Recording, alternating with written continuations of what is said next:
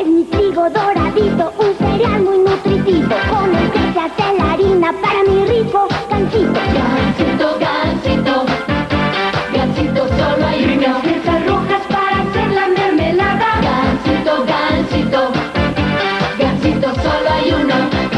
Recuérdame. Escritores, I'm Terry Moore, and you're listening to Comic Case. artistas, Hi, this is John Romita Jr., and you're listening to the Kamikaze Podcast. Hi, this is Mike Mignola, and you're listening to Kamikaze. Hi, this is Eric Powell, creator of The Goon, and you're listening to Kamikaze. editoriales, Hi, this is J. Scott Campbell. You're listening to Kamikaze. Hi, this is Terry Dodson, and you listen to the Kamikaze Podcast. traductores, Hello, it's Kamikaze from Grant Morrison. This is Gary Frank, and you're listening to the Kamikaze Podcast. coleccionistas, Hi, this is Frank Cho, and you're listening to Comic Kazi. This is John Bogdanov, and you're listening to the Kamikaze Podcast. editores, Soy Giuseppe Camuncoli, state escuchando el podcast de Kamikaze. fan chiquillos. Todos están en el podcast Comicase.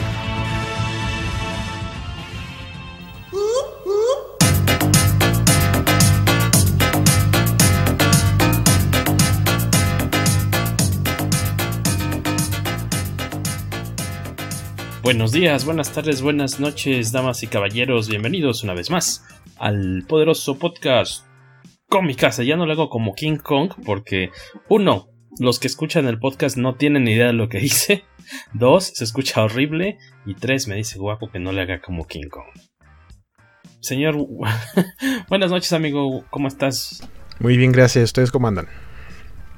Bien, bien, bien. Ya anda por acá con nosotros también Carlos Rambert, anteriormente conocido como Prince, anteriormente conocido como Symbol, anteriormente conocido como El Cacha. Bienvenido, señor. Hola, buenas noches.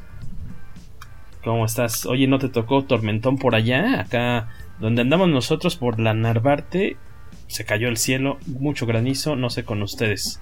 Eh, sí, un poco, pero creo que no tan grave como otros puntos de la ciudad por lo que vi en las noticias.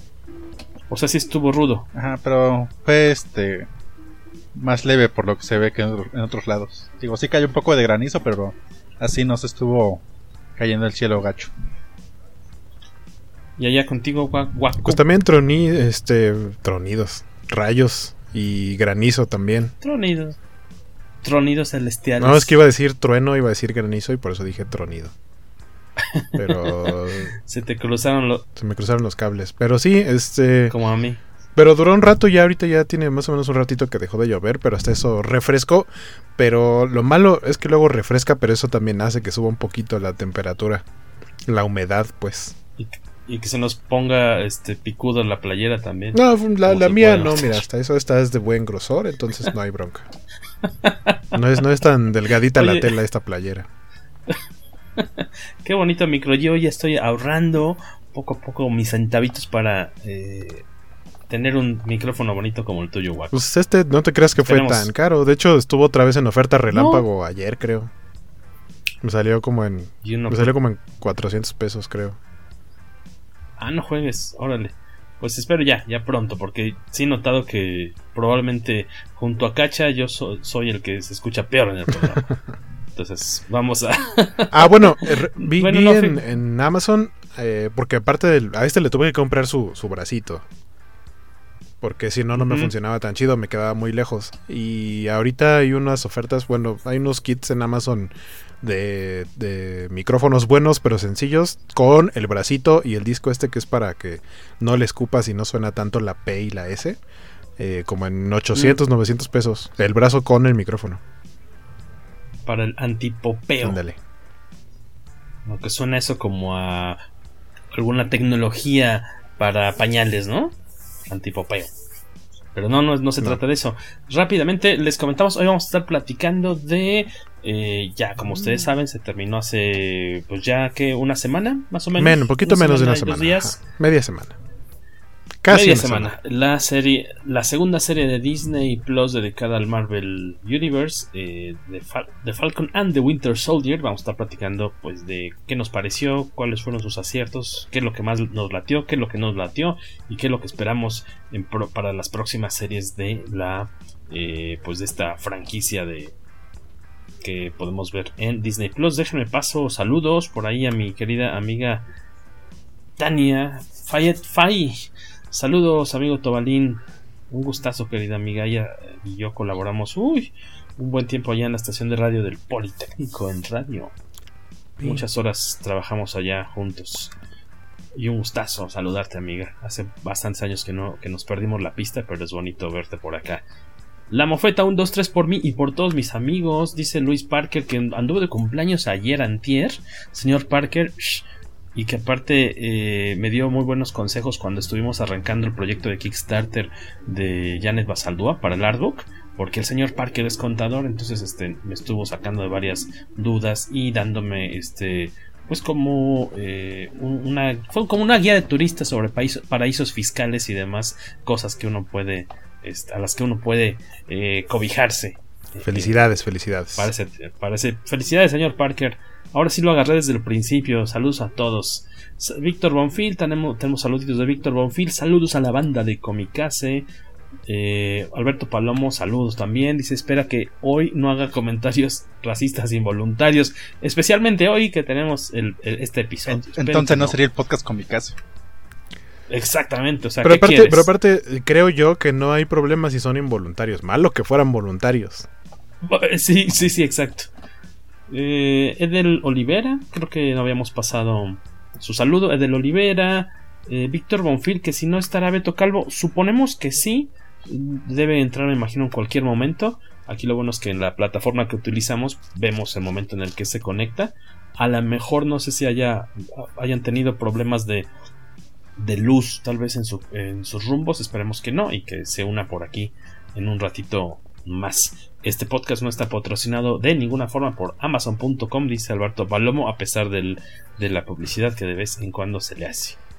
Que, que lo que es propiedad de Amazon.com es Twitch. Y hay que recordarles que ya tenemos eh, perfil en Twitch. Vayan a darle follow. Cierto, cierto. Por, cierto. aparte de la opción de Facebook y de YouTube, también nos pueden ver en vivo en Twitch. Ya por cierto va llegando Beto Calvo y eh, recuérdenos cómo es este la dirección de Twitch, Beto. Beto, este guapo. Eh, Twitch.tv para... diagonal revista Comicase.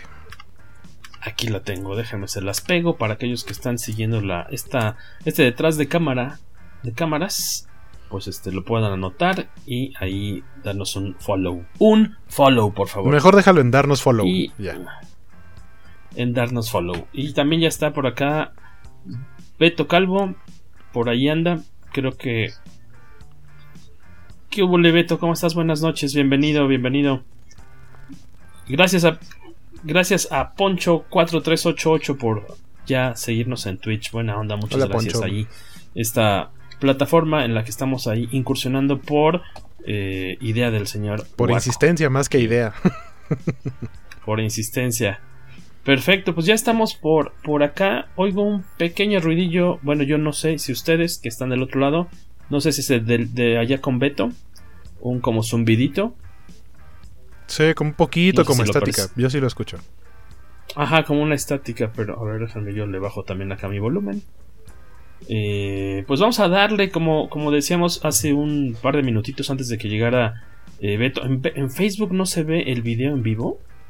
Chirrión, ¿cómo Entonces, no? ¿cómo- Pues en teoría se está y entonces, ¿cómo lo transmitiendo. está comentando? Sí, nos estás viendo en Twitter, en... me imagino que nos estás viendo No, es que el en- comentario de, el comentario de Alberto Palomo es de Facebook y dice en Facebook no se ve el video. O sea, o sea, lo- Ah, nos comentan que sí, ¿eh?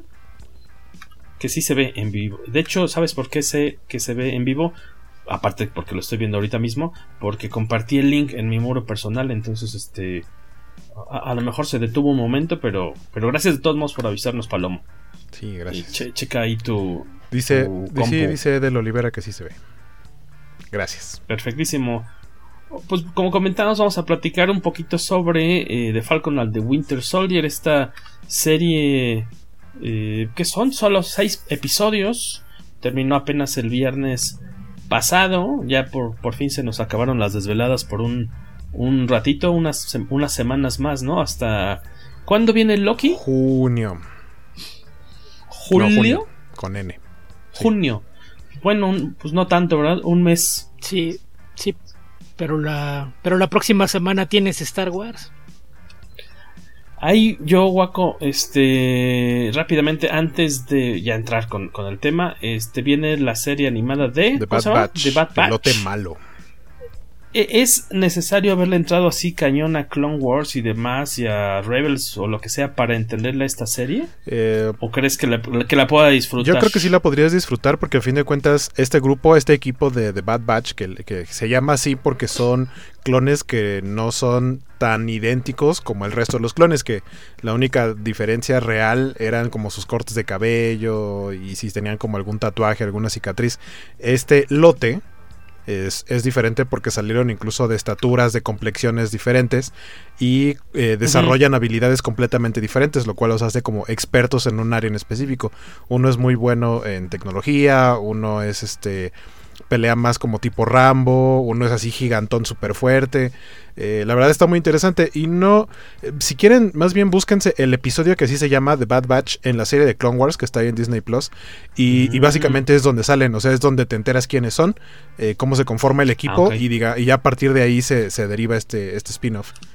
Pero con- creo, creo Ah, yo que con ver ese episodio donde, donde sale su origen es más que suficiente. Buena recomendación. Yo no sabía que tenía un episodio como de introducción en, en esa.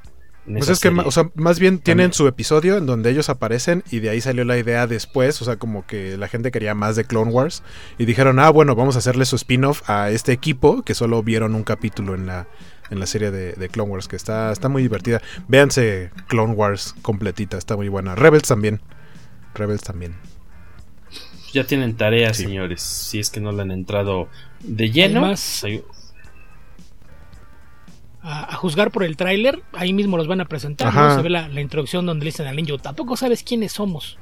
Y tiene así como su resumen. Entonces, tomando en cuenta que a fin de cuentas es un producto de Disney, seguramente tiene un primer episodio así súper amable con el nuevo espectador. Ah, que hay que recordar que se estrena el 4 de mayo por, por el día de Star Wars y se estrenan dos episodios y luego los siguientes episodios se estrenan uno por semana los viernes. Es decir, la próxima semana son dos episodios el 4 y que creo que es martes, uno, dos, tres, sí es martes. Y luego el viernes se estrena otro, entonces van a ser tres episodios en una semana. Tomamos nota de lo que nos pide Atom Deras, pues será más hacia el final, de recomendar algunos cómics de Winter Soldier y Falcon, seguramente. Pues comentábamos, esta serie acaba de terminar, eh, el showrunner de esta producción fue Malcolm Spellman, el escritor también, y yo lo que estaba leyendo es que él también es el encargado de eh, escribir la siguiente película del Capitán América, lo que estaba leyendo. Eh, los episodios Sí, fueron ¿no? eh, dirigidos...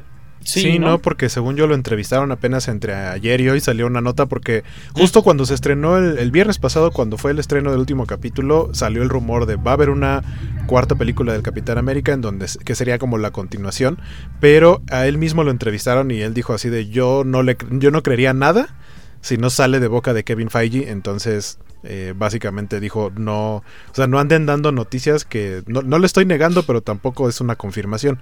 Este, No, todo está confirmado. Exacto, no está confirmado todavía, pero sí es una opción. Eh, la directora de la serie fue Caris Cogland, canadiense. Aquí les tocó, nada más como rápido contexto, de, eh, ahora sí que es un, por el lado de la producción es una cosa interesante que les tocó terminar la serie durante la pandemia. Estaba, estaban grabando, filmando desde octubre en Atlanta, Georgia, también después en República Checa, eh, hasta, hasta marzo de 2020. Eh, tienen que hacer una pausa obli- obligatoria por toda esta cuestión de, COVID y eh, terminan de grabar entre septiembre y octubre en, estas mismas locaciones, o sea, hace medio año más o menos. Y pues, pero sí les tocó esta problemática, ¿no? Al menos no se retrasó más, me imagino que pudo haber llegado mucho más tarde todavía esta serie, que está situada seis meses de que Steve Rogers pues le cede su famoso escudo a Sam Wilson en la segunda parte de eh, Avengers. Que hasta donde yo sé, cada capítulo tiene un director diferente. O, o, o sea, mencion- Ay, ya se nos mencionaste, mencionaste el nombre de una directora, creo, pero o sea, o sea, cada capítulo debe tener un director diferente. No sé si alguno repita, pero lo recuerdo porque el capítulo 3, que para mí es el más malo a nivel historia, aunque a nivel acción está muy padre, es el director de John Wick y se nota, o sea, brinca mucho ese episodio con respecto a Mm. los demás. Ahorita checamos el, el dato. No, todos, todos tienen, todos son dirigidos por la misma persona que es una mujer y Derek Conrad lo que hizo fue Ah, escribirlo. Lo que sí cambia son los escritores. Ok, ok. Pero todos son de la misma directora. Derek Conrad, escritor del tercer eh, episodio. ¿Cuál? ¿El Power Broker? Power Broker. Es cuando van Escribió a. ese y creo que uno más. Ahorita checamos el, el datillo. Fíjate, no, no sabía de eso. Eh, por cierto, nos piden a un, un saludito ahí especial para el hermano de Alberto Palomo, a su sobrino, perdón. Juanito, hoy es su cumpleaños. El canijo se desvela viendo The Boys. Ah, que- ah, es cierto, que habíamos dicho, ¿no? En el episodio pasado, antepasado, que, que cuántos años tiene el sobrino Juanito, Alberto Palomo. Y lo estás dejando ver The Ajá, porque Boys. si es menor de edad no debería. Pero bueno, Alberto Palomo, ¿quiénes somos nosotros para decirte que debe ver tu sobrino? Eh, Juanito puede ser lo que de todos modos. está candidato. Exactamente, él puede llegar y este ganar la elección y total ya me pueden meter a otro después, no le hace. Creo que por aquí, hasta ahí teníamos de comentarios al momento. Em, eh, esta serie de qué de qué va Guaquito? Pues básicamente, eh, después de, como decías, como terminó Avengers Endgame, por lo menos en la parte de, de los personajes que son más cercanos o más ligados al Capitán América, pues sabemos que Steve Rogers ya está viejito y le hereda el escudo a, a Sam y, y Bucky lo, lo acepta, dice como de, ok, está chido. Entonces, en esta serie... Eh, creo que va por, va por varias líneas, cuenta varias historias, que creo que a fin de cuentas, eh, aunque, aunque no lo hace mal, podría ser el, el punto del que flaquea, como que trata de contar tantas historias que algunas no las termina contando tan bien. Por ahí llega a haber comentarios, por ejemplo, del buen Willy Holland, quien le mandamos un saludo, que, que dijo que cuando lo terminó de ver dijo, bueno, ¿y de qué se trató la serie? O sea, sí puede dejarte con esa sensación de, pensar de qué se trató la serie. Eh, entonces, básicamente te cuenta la historia de cómo Sam Wilson, eh, al principio él hereda el escudo, pero no está convencido para ser el, heredero del- del manto del Capitán América. Entonces lo primero que hace es donarlo, lo dona al museo, al Smithsonian. eh, eh, y pues él como continuar con su vida, ¿no? Él, pensando, yo cómo voy a ser el Capitán América, no estoy al nivel de, de Steve Rogers. Y de cómo el gobierno estadounidense dice, ah, ya tenemos el escudo, se lo vamos a dar a otro rubio de ojos claros para que sea el nuevo Capitán América, que es John Walker. Entonces, una, una línea de la historia es esta, el cómo Sam Wilson debe convencerse a sí mismo eh, que sí es digno y de que por algo fue Steve quien le heredó el escudo a él y no se lo dio a alguien más o el mismo Steve haberlo donado a un museo, muy a la Indiana Jones. Eh, ese, es- ese es por la parte de, de Sam. Por la parte de Bucky, Bucky eh, tiene una línea de redención, porque a pesar de que sabemos que es, es bueno y ya trabaja en que ya, ya tiene fuera de su sistema eh, estas palabras o esta programación que le habían puesto este, los, los rusos para crear al soldado del invierno, está trabajando porque todavía tiene pesadillas, ¿no? De, de, de toda la gente a la que asesinó siendo el soldado del invierno, siendo el estado controlado, pero de todos modos él siente, se siente mal por estas personas y va como tachando nombres, ¿no? De uno por uno tratando de hacer cosas buenas por esas personas o, o por sus familiares eh, para tratar de, de decirles así de, oye, pues es que yo maté a, a tu familiar, no era yo, pero aún así me siento culpable, etcétera. Eh, esa es la línea de Bucky. Pero también por otro lado está qué es lo que está sucediendo con toda la gente después del blip. Hay que recordar que los dos chasquidos, el primero es el snap, que es el chasquido de Thanos cuando erradica a la mitad de, de los seres vivos. Y luego está el blip, que es el chasquido de Hulk, eh, en donde regresa a esa mitad que había desaparecido, que había sido hecho polvito. Eh, pero, pues obviamente al regresar toda esta gente, ya habían pasado cinco años, entonces ¿cómo te ajustas si ya llevaba cinco años con la conciencia, con una actividad de, vida, eh, tratando de, de- de aceptar que las personas que se habían ido ya no iban a regresar? Entonces, pues gente regresa y resulta que el lugar que era su casa ahora ya vive alguien más ahí, o a lo mejor eh, tu pareja eh, ya tiene otra familia, aparte la diferencia de edades, porque todos los que regresan regresan en el momento en el que se fueron y todos los demás vivieron. Entonces, eso lo podemos ver, por ejemplo, con la hija de Ant-Man, eh, que cuando se va, pues es una niña como de 10 años y cuando regresa ya es un adolescente de 15 años. Eh, entonces trata, trata un poco de, de eso de, de, que se, se, crea una especie de organización que, que, se puede considerar terrorista, porque los gobiernos están, el, el, punto digamos central de la historia es que los gobiernos están debatiendo qué deben hacer con los llamados refugiados o con toda esta gente que regresó en el blip y que tienen un conflicto, ¿no? De regresarlos a sus países, de si el gobierno los debe mantener hasta que se ajuste su situación, vemos un, un, caso muy particular con la, con la hermana de Sam que trata eh, de conseguir un crédito del banco y es como un círculo vicioso, ¿no? Porque le dice es que no le podemos dar el crédito porque no tiene usted un historial, ¿no? Por los últimos cinco años y le dice, pues es que no existí los últimos cinco años, ¿cómo quieres que te...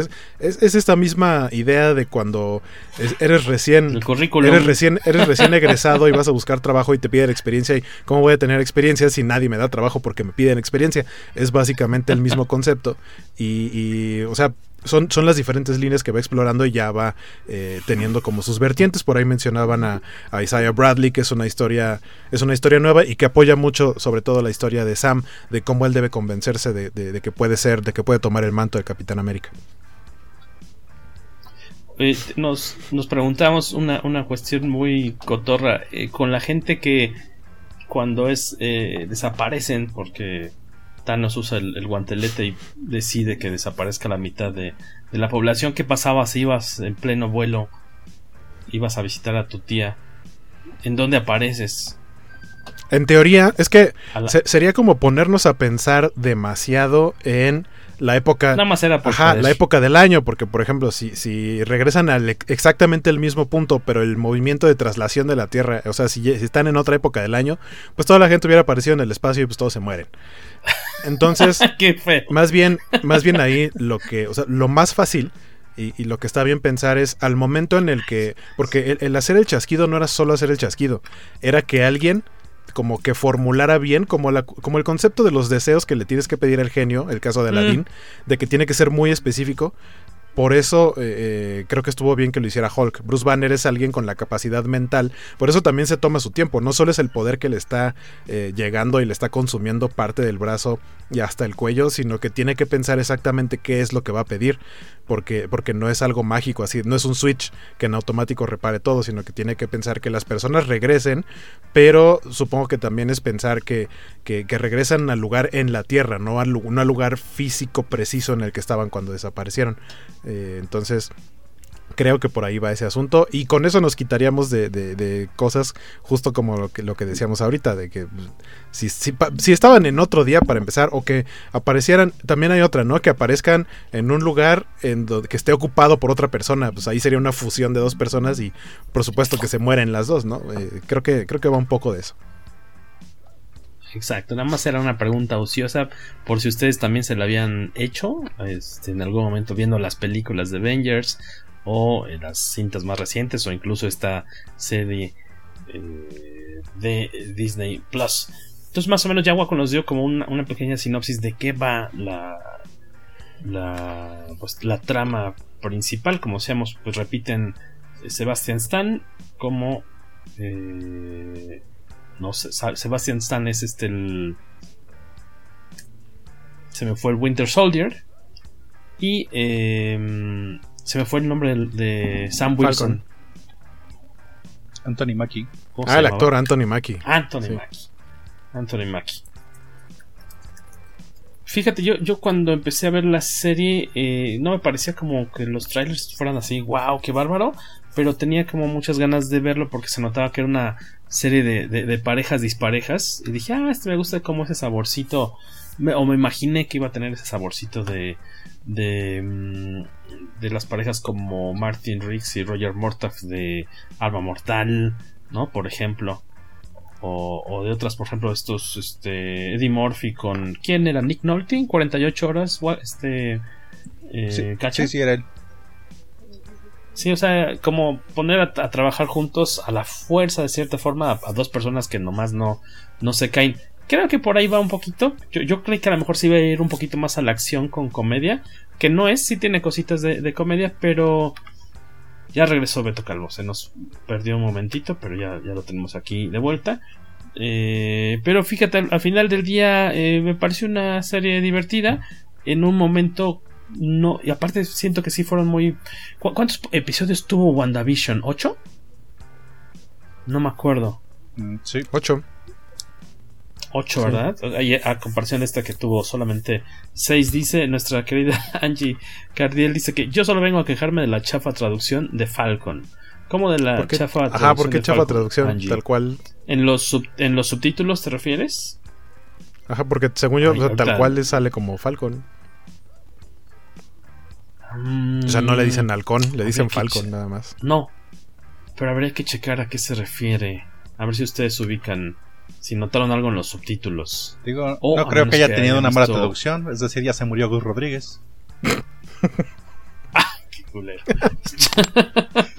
De besotes hasta donde estés, Gus. ya, ya no podían hacerle nada malo el señor Rodríguez. Edel Olivera en un capítulo hacen referencia del Chapo, sí, exacto. Creo que ahí creo que no, no está bien en los subtítulos esa parte, pero es un chistecillo ahí que les pudo haber hecho gracia a, Ha- los ha- hablando de eso, de los, de los detallitos, de los errores, eh, uno que noté, gracias a Brooklyn Nine-Nine, este, es que eh, uno de los lugares que visitan en inglés es Latvia y en español no es Latvia, es eh, Lituania, si no me equivoco. Letonia o Lituania, una de esas dos. Pero el, el punto es que en español, incluso... Lituania. Le- ¿Letonia? No oímos, ve. Lituania. Lituania. En español, en español, en los subtítulos e incluso en el doblaje le dicen Latvia. O sea, como que ahí no, ahí no se pusieron a hacer la tarea. Ah, o sea, yo creo, o sea, ahí sería la cuestión de que es hayan que uno de los problemas que tienen ido con- muchos... No, es que ese es un problema bastante común en cómics, en películas, en series de televisión. Independientemente si el traductor es bueno o no, a veces son cuestiones de cultura general. Entonces aparece el nombre de un lugar o de una persona y no, no lo encuentras. Pasa mucho en series de televisión cuando tienen referencias a, a eventos actuales o a situaciones deportivas. Por ejemplo, yo que me da mucha risa que en The Good Place, en toda la traducción sea doblada, subtitulada, nunca nadie entiende las referencias a los jaguares de Jacksonville los nombres de los jugadores, cosas por el estilo, siempre inventan algo en la traducción porque no, no conocen los nombres. Entonces yo creo que ahí es un problema más de cultura general que de otra cosa, no saber que es un país. Ahí yo lo veo más preocupante cuando son, por ejemplo, ciudades viejas. Yo he visto que, que hay quien ha tratado de traducir Varsovia que como Sierra de Guerra, que es Warsaw, en- en inglés. Entonces es- esa sí ya es ridícula porque te fuiste por las ramas con una, una traducción que ni al caso. Pero yo creo que ese es, es más tema de, de cultura general que de una mala traducción. Y es bastante común que, te topes con cosas así. Dice, dice Angie a eso, que sí es soldado del invierno, pero no es el halcón. Yo creo que eso es más bien una cuestión como de fonética. O sea, es como, eh, por ejemplo, a Spider-Man, desde las películas de Raimi no le dice nombre araña. Según yo, ah, ah, no, sé, no es cierto. Las de, en las de Andrew Garfield todavía dice nombre araña, pero toda la de Tom Holland es Spider-Man. Ya no le dice nombre araña. Y al Capitán América siempre es el Capitán América porque se oría muy raro que le dijeran eh, eh, Captain America. O sea, me refiero a que más bien como las que son una sola palabra, no las traducen. Y a las que son como palabras o bueno, nombres compuestos como Soldado del Invierno. Este. O Capitán América, esas sí las traducen. Es un poco más por contexto. Porque, También creo que es por posicionamiento de marca, ¿no, Guaco? Eh, sí, sí, sí, sí. Por, por ejemplo, Ra- Rana René, todo el mundo la conocemos así, pero hasta salió explicando de por qué todo el mundo le debe decir ahora Kermit. Que igual nos vale gorro. Nadie Nadie, le va a decir Kermit, como nadie va a decir BBVA, y como mucha gente no dice CDMX. O sea, que hay quien dígale como quiera. A mí me costó trabajo, pero ya escribo CDMX. Pero muchos años me, tom- me tomó hacerlo eso. No le digo CDMX, le sigo, digo, le sigo diciendo DF, pero.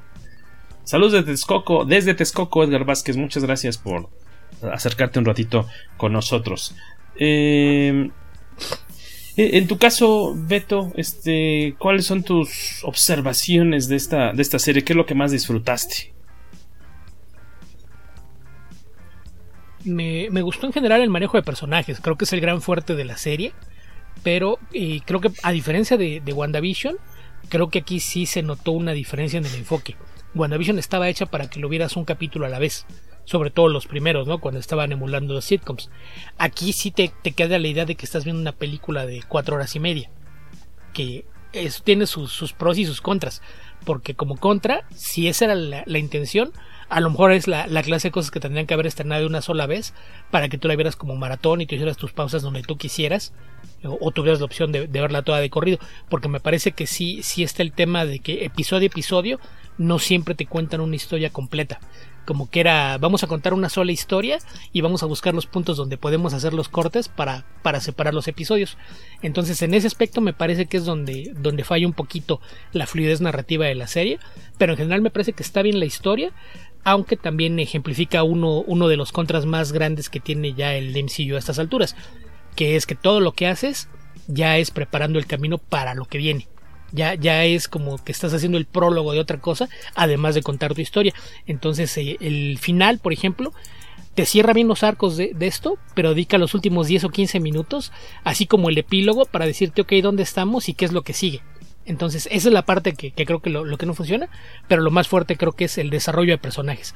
Como que fue, ok, tenemos este tiempo para hacerlo. Si hiciéramos una película, a lo mejor meter todo esto en dos horas o dos horas y media sería complicado. Aquí sí me puedo tomar algunos momentos con espacios de, silencios, interacciones personales y demás, y realmente dedicárselos al desarrollo de personajes. En ese caso, creo que tanto Sam como, como Bucky se ven beneficiados de ese enfoque. Creo que con los dos hay un crecimiento de, cada uno de ellos como personajes tienen sus propios arcos de desarrollo y todos alrededor del mismo tema, ¿no? Que los dos tienen esa inseguridad de que ninguno de los dos considera que está a la altura como para tomar el legado de, de Steve y es de donde viene el problema. Sam no, no, cree ser el indicado para hacerlo y prefiere entregar el escudo y que no sea responsabilidad suya, pensando en que nadie más lo va a hacer. Y eso ya te, te da pie a que entres con el tema del racismo, que ahí no, no sé si decir que fueron muy cautos o incluso acusarlos de cobardía porque nunca hablan de racismo te ponen algunos ejemplos, pero nunca lo dicen. Y en cuanto al tema de, lo de los refugiados y, lo que está pasando, de dónde viene la protesta de, de este grupo terrorista que son los, los Flag Smashers, creo que deja con una ambigüedad que si no estás poniendo atención puede ser confusa. Ya van dos personas que me dicen es que no entendí cuál era el problema, que era lo que querían. Y es que creo que nunca te dejan claro que el tema es eh, algo que pasa en el mundo actual es que muchos de los países desarrollados se rehusan a recibir refugiados de países en el tercer mundo, lugares en conflicto, gente que estaba huyendo o de la delincuencia o de una guerra, se, se rehusan a, recibirlos. Pero de repente después de, que viene el, el snap y, y, Thanos desaparece a la mitad de la población del universo, te das cuenta de que en todos los países de repente hay suficiente vivienda, suficiente comida, suficientes vacantes en los trabajos y es fácil que recibas a, a los inmigrantes que además ahora los refugiados son la mitad de los que eran antes. Entonces, cinco años después, regresan todos los que habían desaparecido y tienes otra vez el problema de que no hay vivienda suficiente para todos, de que vas a tener escasez de alimentos, de que no hay forma de, que cumplas con las demandas de empleo y la solución fácil que toman los gobiernos es decir, ¿saben qué? Eh, a ustedes que los recibimos, pues eh, ustedes entraron porque no estaban ellos, pero como ya regresaron ellos, eh, pues ahí está la puerta, por favor salgan. Y creo que es una parte que te lo dejan implícito pero nunca lo explican. Entonces creo que hay por ahí detallitos donde se pudo ser más claro con, con la trama y hubieran ayudado a que lo entiendas mucho mejor. Porque en, realidad nunca te queda claro si son terroristas o no. Porque en realidad lo que ellos son son activistas que están tratando de que se respete el lugar que le dieron a los refugiados. Eh, porque ahora de repente, no, pues saben qué, pensándolo bien, pues cinco años después, mejor ya no. Regrésense por donde vinieron. Y ese es el conflicto de, de la historia, pero nunca lo dejan del todo claro. O sea, tienes tú que estar siguiendo la historia y tener una noción de lo que están haciendo para entender por dónde va. Entonces, creo que, que en ese aspecto la serie es un poquito dispareja. Hay cosas que hace muy bien, pero hay cosas que no, no es que las haga mal, pero las deja demasiado vagas cuando no era tan difícil explicarlas para hacer que todo fluyera mejor. Oye, Cacha, eh, por el lado de los que podríamos decir, pues, no sé incluso entrecomillar los, los villanos, porque pues tal cual no son como el enemigo a, vencer o de repente pues sí te muestran un poco de, de por qué actúan así. Tienes obviamente a, Carly Morgenthau, la líder de los Flag Smashers, que es la más eh, radical de, de, este grupo y que a lo mejor sí se va ganando un poco el, el, el, el disgusto del, del, del, público capítulo con capítulo y también está el, el caso interesante de, de John Walker, ¿no? De Wyatt Russell que por el lado de redes sociales no la pasó eh, muy bien porque hubo gente que de plano no entendió al personaje de eh, a su personaje de Capitán América. Eh, en este caso, ¿qué te parecieron estos dos personajes, Cachita? Pues creo que este, los guionistas se esforzaron mucho para que Carl no te cayera bien porque si ves sus razones para ser una activista y son bastante justificados. Pero sin embargo ya a veces le ponían como ciertas acciones de bueno ya, ya este agarramos los medicamentos o suministros que venimos aquí a robar y, este, hacían que volar el lugar y matar a inocentes. Pero se supone que es entre comillas mala. Porque si veía sus acciones, técnicamente secuestra, secuestraba este camiones y robaba cosas para alimentar a esta gente pobre refugiada. Y, y todo el mundo tenía como cierta justificación de durante cinco años que tú necesitaste fuerza, fuerza laboral para este para mover a tu industria nos aceptaste, pero ahora que regresaron nos corres así, como así. Entonces nosotros ya teníamos una vida que hicimos aquí. Y de repente y no, ya no tenemos un lugar donde regresar, porque a lo mejor donde vivíamos son zonas así en conflicto y no podemos, este, no vamos a recuperar la vida que aquí, que aquí hicimos. Digo, hasta ese punto sí lo entiendo y, y siento que trataron como radicalizarla, pero tampoco como que lo lograron bien, porque digo, la mayoría de las veces yo yo sentía que era bastante justificada sus sus este sus demandas. Y de John Walker eh, creo que incluso me pareció más simpático de lo que es en realidad en los cómics. Digo realmente nunca entendí por qué le tiraron tanto hate al personaje porque incluso hasta Falcon y Winter Soldier este lo, lo malmiraba, él siempre decía, oiga, vamos a ser amigos, ¿qué si los cooperamos? no sería capaz de que los antiguos amigos de Capitán América ahora sean mis amigos. Y no, vete al diablo. Tú no eres Steve. Lo habrían gacho. Ah, pero. Ah, no, sí, me, gustó mucho el arco del personaje, aunque pensé que sí, bueno, conociendo el cómic, que sí iba a. Se iba a botar la canica para el último episodio. Vi que tuvo este, un arco de redención, lo cual sí me gustó mucho. Y espero que lo veamos, si no es en, una película, al menos sí como en una nueva serie o algo que no se desperdicie el personaje. El personaje de. Bueno, el. US, US Agent o esta, esta versión del Capitán América que estuvo también pues, supliendo de, en cierta época a, Steve Rogers es un personaje de, de cómics, ¿no, Beto? Y de hecho aquí en México sí nos tocó leer sus, sus, historias en novedades editores. Yo me acuerdo que yo compraba los números salteados, ¿no? No, no sé si no siempre podía comprarlos o no llegaban con tanta regularidad como uno quisiera ahí al puesto de revistas al que estaba muy cerca de mi escuela primaria. Entonces, pues de repente era comprar historias sueltas. Y yo me acuerdo que la primera vez que vi a, John Walker, yo no sabía que era eh, otro Capitán América, nada más ubico que tenía su, su traje negro y pasaron varios años hasta que después supe y creo que por medio de las tarjetas trading cards, de tarjetas coleccionables de, ah, este Capitán América que leí de niño no era el Capitán América. Pepsi Cards. ¿Nos puedes dar un poquito, a lo mejor casi casi yo creo de las Pepsi Cards ahí en, en los 90, ¿nos puedes dar un poquito de contexto de John Walker Beto? Eh, bueno, ahí de entrada habría que aclarar que la, la idea de, del US Agent viene después. Él originalmente es reemplazo del Capitán América y con la idea de, que Steve Rogers se, le revela, se, rehusaba a seguir las órdenes del gobierno estadounidense. Él era de, la idea de que él peleaba por el pueblo y no por el gobierno, y después de que le ordenan cosas con las que no está de acuerdo, eh, decide que no, no va a hacer más el trabajo y le piden que entregue tanto el uniforme como el escudo. Entonces e, esa es la razón por la que, que es necesario que haya un nuevo Capitán América que sí trabaja literalmente bajo las órdenes del gobierno y no, no cuestiona nada de, las órdenes que recibe, ¿no?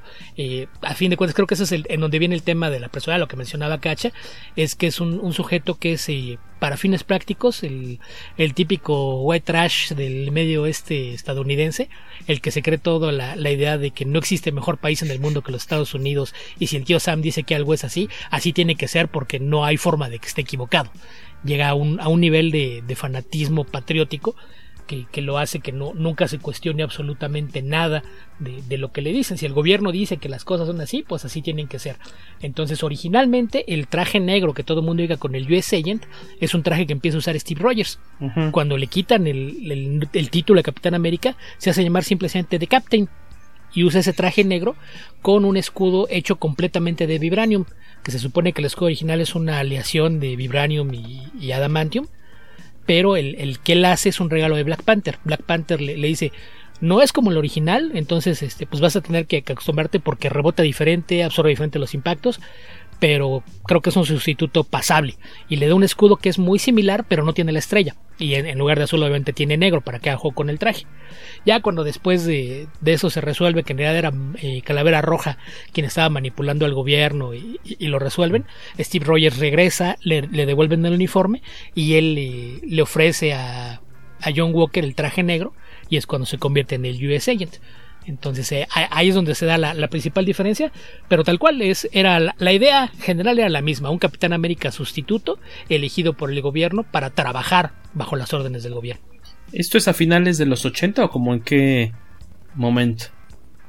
Eh, más bien mediados, me imagino que sea como por ahí del 86-87, porque de hecho buena parte de esos números los dibuja John Bart, entonces debe ser por ahí de de la que está con Roger Stent, de ese por ahí del 86, 87 más o menos. leía que en su momento fue muy bien recibido, o sea, como que los fans o los lectores de Capitán América decían, no, sí, como que, les latió mucho la idea de, este reemplazo eh, con John Walker porque era más rudo, por decir así. Eh, no, no sé si en tu momento tienes ese recuerdo. Eh, bueno, pues yo lo, leí años después de, su publicación. no, no cuando salió acá en español, pero sí lo, leí en inglés, pero probablemente en los años 90, entonces ya, ya era personaje establecido, ya, ya era el, el US Agent cuando yo descubrí esas historias mm. en las que fue el Capitán América, y había tenido otra identidad antes, porque antes había sido Super Patriot, que era uno de estos muchos héroes eh, que usaban los colores de, la bandera para pelear, y su eh, sidekick era Battlestar que se, tal cual es Lemar, el, mismo personaje que acá adaptan, y que en los cómics había un, momento en el que coqueteaban con la idea de que se convirtiera en Bucky, pero ahí jugando también con el tema racial, que eso lo, eso lo introdujo Mark Greenwald, que él, sí metía muchos temas eh, políticos, sociales en, los cómics de Capitán América, y ahí el, punto es que hay un, un, insulto racial en el que se refieren a, a los negros como White Buck entonces decirle Bucky a un personaje negro era algo que sí tenía una carga racista muy muy pesada y era la, razón por la que, también no, no utilizaba nunca ese nombre. Porque al principio creo que los, los sidekicks de, de Super Patriot eran dos y eran a la derecha y a la izquierda. La, idea de política sí estaba súper eh, clarísima en todas las historias porque en inglés right wing y left wing pues era como, es que yo represento al gobierno y para ser balanceado tengo a, las dos alas apoyándome. Uno de los dos fallece, se queda nada más eh, la mar. Y cuando le ofrece ser Bucky, dice, no, la manga, a mí nadie me va a decir Bucky, y menos con mi consentimiento. Es cuando se convierte en Battlestar. Pero, leía, pero sí, son, Leía que esta cuestión de, de, de Bucky era, como dices, un, una palabra denigrante relacionada con el esclavismo, o sea, ya, ¿qué, son este, los 1800 y cacho, ¿no? O sea, como que sobrevivió el, eh, este mote y de repente eh, fue Greenwald, dices, ¿no? Que dijo, oigan, oigan, aguas con esta palabra porque eh, puede caer mal en determinado momento si, si la llegamos a manejar con este personaje. No, es que en el caso de Bucky era un diminutivo de su apellido, tal cual es James Buchanan. Ah, no, pero, pero me, refiero a, la Vigo. Ah, no, eran historias que él mismo estaba escribiendo. Entonces él desde que presentó la historia, presentó la propuesta de lo vamos a mencionar y vamos a decir por qué no es Boki. Aclararlo. Y vamos a poner que es una palabra que... Porque aparte no, es que fuera Boki, es, que la cosa tiene que ver con, con Bok, que era... Usaban eh, Black Bok y Wild Bok como, como insultos raciales. Era pues desde años de, previos a, su guerra civil. Era, era para, para referirse a, en particular a cierto tipo de, de hombres negros, e-, era para describir a los que eran rebeldes o se ponían rejegos. O, ahora sí que, que, para ponerlo en términos que se entienda, el negro contestón, el que en lugar de decirte sí amo, te, protestaba antes de hacer las cosas y tenías que obligarlo a la fuerza. Ese era lo, lo, que usaban como boc, era el negro rebelde, el que no hacía lo que le pedían. Nos pregunta Palomo, Alberto Palomo, ¿esos cómics que traían novedades de Marvel eran los que se llamaban El Hombre Araña Presenta? Sí, Sí, porque tal cual no había un cómic que se llamara Los Vengadores, sino era El Hombre Araña presenta Los Hombres X. El Hombre Araña presenta Los Vengadores. Este, el Hombre Araña presenta. Eh, luego vendían Cuatro Fantásticos, si no me equivoco, si no me falla la memoria. Eh, Partieron con las guerras secretas y luego empezaron a alternar varias otras series. Exactamente, nos dice por aquí Guía Comics. ¿Qué nos dice Guía Comics, Waco? Dice, muy bienvenido el tiempo dedicado a conocer mejor a Sam Wilson, pero sí, faltó mejor conexión con el movimiento diagonal causa de los Flag Smashers y los blipliados para tener más empatía. Que por cierto, los Flag Smashers en español les pusieron los sin bandera y eso me da mucha risa. no, no, recordaba que le hubieran puesto así, pero en el, en el doblaje o en el subtitulaje? Eh, en el subtitulaje, en el doblaje dicen Flag Smashers. ¿Los sin bandera, uh -huh. sí? ¿Los decían? Ok. Eh, Angélica Gabriel nos dice que ella no le vio gran contribución al personaje de Sharon Carter. Sí, creo que en parte es lo que dice Beto, que Sharon Carter siento que como que sale de pronto aquí en la serie. Uno, para que sepas qué pasó con ella, que la neta es que se portaron muy gacho con ella, sobre todo Steve Rogers. Y creo que no fue culpa de Steve Rogers, sino más bien de los creativos del MCU, porque se les olvidó que existía Sharon Carter. Pero de pronto dijeron, digamos que le pasó como a Launch en Dragon Ball, que de pronto un día a Toriyama se le olvidó que existía el personaje y por eso ya no salió después. Eh, aquí creo que fue algo parecido, supongo que no se acordaban qué, qué, fue lo que pasó con Sharon, porque hay que recordar que la última vez que la vimos fue en Civil War. Ella está trabajando en la CIA después de que Shield cae, cuando se supone que todo era realmente... Eh, había una célula muy grande de Hydra dentro de Shield y desaparecen ambas ella se va a trabajar a la CIA, queda como agente de la CIA y aprovecha eso para eh, ayudar a escapar y extraer el traje, el escudo del Capitán América, el traje de Falcon, para que ellos puedan escaparse y tengan esta pelea en Civil War. Pero ahí la vemos nada más cómo les entrega las cosas y les dice, ahora pues vayan con mi bendición. Y es la última vez que la vimos, pero después de Civil War a ella la capturan. Le... Hace cinco ah, años que no la veíamos en, en a ella, pantalla. Ajá, pero, o sea, son cinco años que no la vemos en pantalla, pero súmale los cinco años Nosotros. del clip. O sea, realmente tiene mucho Claro. más tiempo. Eh, entonces, eh, se supone que a ella la dejan olvidada. Todo pasa, o sea, digamos que llega incluso Infinity War y llega Endgame y todo esto. Y a ella nunca nadie la va a ayudar. Eh, nunca hay un, un, superhéroe o alguien de los Vengadores que vaya a decir, oigan, ella nos ayudó. No, a ella la tomaron como una, eh, pues como una rebelde, como una traidora. Y se supone que la, la, capturan o la andaban buscando y por eso termina exiliándose en Madripoor, que es una nueva ubicación eh, ficticia de Marvel que se integra a esta serie, que en los cómics es muy importante sobre todo para la cuestión de los mutantes. Así que no sé si solamente sea un guiño, no sé, más bien no sé si sea un guiño a lo que viene o lo que podría venir con los mutantes, o nada más dijeron vamos a meter ahí. Ya en una de estas ahorita también vemos a Latveria en producciones siguientes.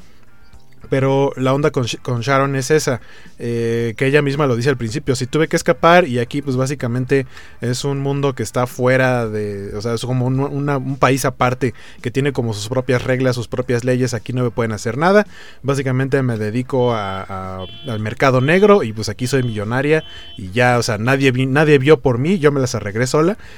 Y eso mismo hace que tenga esta, eh, pues como coraje, y por eso termina siendo el personaje al final, que a lo que iba, lo que decía Beto, de que te está planteando qué es lo que viene, o sea, Sharon en esta serie es el prólogo para lo que va a ser Sharon después. Lo importante de Sharon en esta serie no sucede, o sea, Sharon es un elemento más que aparece por ahí, pero lo importante que va a pasar con ella es lo que viene después. Este, entonces, Estoy en parte de acuerdo con lo, con lo, que dice Angie. Creo que hubieran podido integrarla mejor a la serie, o sea, que saliera más y que tuviera más peso. Pero lo importante que va a pasar con ella es lo que está por venir. En tu caso, Cacha, ¿cómo viste a, sí. a, a Sharon Carter? ¿Te gustó la forma en que se utilizó al personaje o, o, o, te decepcionó que sea presentada como, pues, de cierta forma, pues villana? Vamos, a fin de cuentas está traicionando a su, a su país, pero porque la abandonaron a fin de cuentas. La segunda. La segunda, la segunda opción. No, no ¿Por cierto. cuántos pesos? ¿Por cuánto? No, esto iba a decir que, que más que decepción, eso es como tristeza del pobre personaje olvidado y que realmente, sí, como dicen ustedes, nadie, nadie se acordó de ella y cuando regresa es una forma súper injusta de como, como todo el mundo me olvida, ahora me voy a volver mala. De, soy rebelde porque el mundo me hizo así. Y, y más porque este sí leí la, creo que era la etapa de Brubaker de, donde donde era muy importante Sharon Carter y verla aquí regresarla así de de fue modo sí me pareció muy muy injusto pero es, Pero también este estaba viendo por ahí que, que cuando hacen los recuentos del, del Snap, ella es una de las bajas. Y está como la teoría de que es- esta Sharon Carter puede ser un Skrull. Sí, Eh, yo, yo- yo también apoyo esa teoría. Ajá, y yo espero que sea eso, porque sí se me haría muy mala onda que, que al personaje este tuviera un final, bueno, un destino como el que ahorita nos están vendiendo de que terminó, terminó como traficante, bueno, como la Power Broker. Edel Olivera nos dice, comentando un poquito de US Agent, dice que incluso llegaba a salir en, en el videojuego de Marvel contra Street Fighter, era un personaje elegible para agarrarse a, a trompicones. Joe. Walker dice nuestro nuestro cumpleañero de hace unos días, Luis Parker, John Walker le parece a él sería más patriota, a diferencia de Steve Rogers que es un idealista. No, es que John Walker votaría por Trump. comenta. Ajá, exacto, sí, sí, sí. Sí, tal cual. También Rogelio Fordanel que nos dice Guaco. Dice Rogelio, Sharon creo que también sale en Endgame entre las imágenes de las personas que desaparecieron Mm, sí. cuando los Avengers están reunidos después de que regresa Iron Man con Nebula y Capitana Marvel. Que es lo que decía Cacha. Exactamente. En México, en el 91 llegó por novedades el sorprendente Hombre Araña. En una semana salía el Capitán América y la otra salían los Cuatro Fantásticos de Byrne. Y sí, me tocó comprarlos en la seco. Gracias por el dato, señor Les, Parker. les fallo, yo tenía como seis años. Habla- Hago gutata, Ah. chupabas tu y dedo. hablando de eso, este, bueno, sí vimos bastante de John Walker en esos cómics porque estaba la, estaba la- eh, pasaron justamente la saga cuando reemplaza al Capitán América y después pasaron, este, tuvieron unos números de Avengers Costa Oeste donde también era un personaje recurrente. Exacto. ¿A qué se debe eh, el toda esta este pues como desprecio que hubo de repente por, por el personaje Beto? En, la serie me refiero, hace hace en estas pocas semanas que duró la transmisión original de, de la serie. Es que es parte del mismo tema de la trama. O sea, tienes al amigo de toda la vida de Steve Rogers, que, que por todo lo, que pasó cuando le daban el cerebro, que, no es digno, y tienes a Sam, que ya viste que es alguien eh, serio, responsable, idealista, y si ellos dos consideran que no son dignos, ¿cómo es que de repente aparece un soldado que así de la nada le dicen, tú eres el nuevo Capitán América, y sin dudarlo dice sí, y, incluso ha- hace un comentario por ahí como diciendo, es que yo sí puedo representar todos los ideales de una forma en la que Steve Rogers jamás pudo. O, o sea, no solo está convencido que puede ser Capitán América, sino que da a entender que lo puede hacer mejor. Cuando dos tipos que han arriesgado su vida por el mundo más de una vez, y por el mundo, no por los Estados Unidos, dicen que no son dignos. Entonces creo, creo que de ahí viene un poquito cómo, cómo se maneja el personaje. Y también ahí creo que es de, de las únicas cosas que, que no sé qué tanto fue de dirección. Creo que de repente da unos bandazos de, de actitud. Hay momentos en los que hasta te cae bien. Hay momentos en los que te sientes mal por él. Y hay momentos en los que te cae gordísimo porque sí pasa de- del, del ser eh, de, ser un patriota a ser patriotero. Porque sí, sí exagera de repente en, en algunas de las cosas que hace, además de las reacciones tan viscerales que tiene algunas cosas, ¿no? Más allá de lo que pasa en, en el episodio 4. Pero, pero yo creo que viene de ahí, un poquito el, el que te lo presentan como que es alguien de entrada que es un intruso. Tú esperarías que el, el legado del Capitán América caiga en uno de los dos sidekicks originales, los dos amigos de, de Steve, y no en un extraño. Entonces yo creo que, que de ahí viene. Y el hecho de, de que hubiera esta antipatía, pues e- eso te habla de que algo están haciendo bien, ¿no? Si, es, es como con las telenovelas. Sabes que un villano funcionó porque las señoras le gritan de cosas en la calle al actor o actriz. Exacto. Entonces creo que, creo que funciona similar. Si tienes, si tienes al personaje que es el antagonista y, y hay animosidad del público hacia él, algo estás haciendo bien. Ya sea él como actor o la forma en la que se está trabajando al personaje. Ajá, no es el papá de Luis Miguel, pero está en el mismo equipo. que, que, por cierto. Me gusta, es, un buen- es una persona a la que te gusta odiar. O Eh, sea, sí, está sí, sí, chido. es- o sea, yo co- coincido con. Beto. Que de repente te gusta, dices, oye, ¿por qué Y, lo y eso que es maltratan? Junior, ¿Eso que es Junior? Y eso que es Junior, y aparte el heredero de una de las familias más queridas en Hollywood. Ah, te refieres a Sí, Russell, de Kurt Russell. al, al actor. Y, y Goldie Hawn, ¿no? Su mamá. Ah, con Russell y Goldie Hawn. uno de los Russell. matrimonios más, más estables y longevos de, de Hollywood.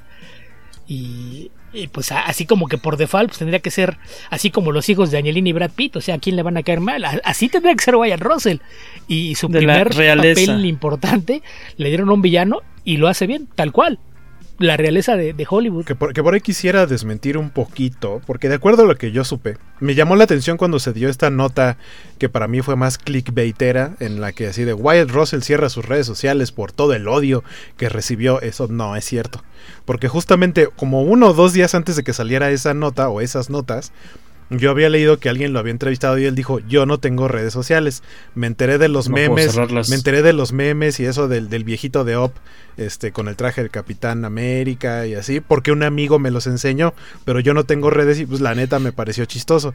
Entonces cuando salgan, cuando sacan estas notas diciendo, es que tuvo que cerrar redes sociales, yo dije, pues no que no tenía, más bien creo que fue eso, que fue como clickbait, que a fin de cuentas creo que le hizo bien a la serie.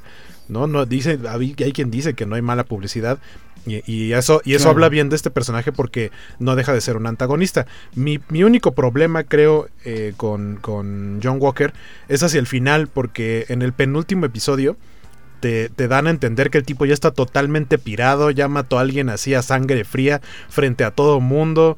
eh, o sea, tú crees que va a, a- a empeorar el asunto y de pronto llega y, y va directamente a lo que él quiere, eh, lo que él quiere que es enfrentarse a Carly, que es la villana. O bueno, no es la villana, es la antagonista, porque en esta serie difícilmente podríamos hablar de alguien villano villano, sino que todos tienen como sus propios motivos. En una de esas incluso más villana termina siendo Sharon eh, o Batroc, ¿no? que, que eh, Batroc es un elemento ahí extra que, que aparece. Pero, pero vaya, Batroc es un mercenario. Eso no, no- no es exactamente un villano. Eh, en el caso de Simo, también ya sabemos que tiene sus asuntos Exacto. idealistas. Entonces, tal cual, la, la única villana, la, la que hace las cosas de forma egoísta y porque tiene una agenda que gira alrededor del dinero, Ajá. es Sharon. Sí, porque Carly no, o sea, igual lo dice, lo dice Sam hasta el final, así de dejen de decirles terroristas porque tienen motivos. Que terminen en el extremismo es otra cosa. Pero, pero a lo que iba con, con, con John Walker es que de pronto tú crees que va a llegar y va a tratar de, de arrasar con quien se le ponga enfrente y lo que hace es tratar de enfrentarse directo a Carly y luego tiene un momento de, ah, no, no voy a dejar que este camión se caiga, ya soy bueno y luego termina siendo casi hasta como compa y equipo con, con Bucky en la misma escena, o sea, siento que eh, a, mí, a mí me faltó una historia de redención, de, de qué momento él se dio cuenta que no podía continuar siendo esta persona agresiva. O sea, uno ya lo sentía totalmente loco y aparte un loco con el suero del super soldado. Eh, Sí, creo que, creo, sí, creo que sí. le faltó un poquito de desarrollo en esa parte, pero ya no tenían tiempo, ya era el último capítulo. Sí, aparte en la escena extra cuando se ve forjando el escudo se ve Y- y es súper que- pirado.